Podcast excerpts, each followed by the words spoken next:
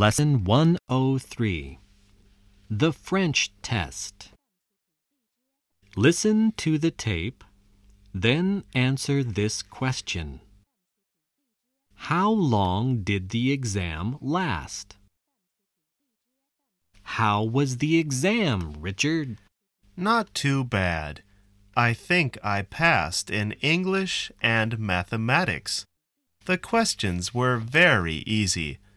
How about you, Gary?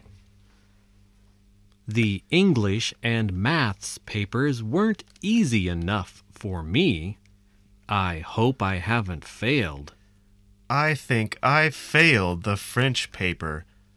I could answer 16 of the questions. They were very easy, but I couldn't answer the rest. They were too difficult for me.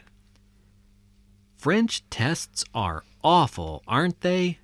I hate them. I'm sure I've got a low mark. Oh, cheer up. Perhaps we didn't do too badly. The guy next to me wrote his name at the top of the paper. Yes? Then he sat there and looked at it for three hours. He didn't write a word.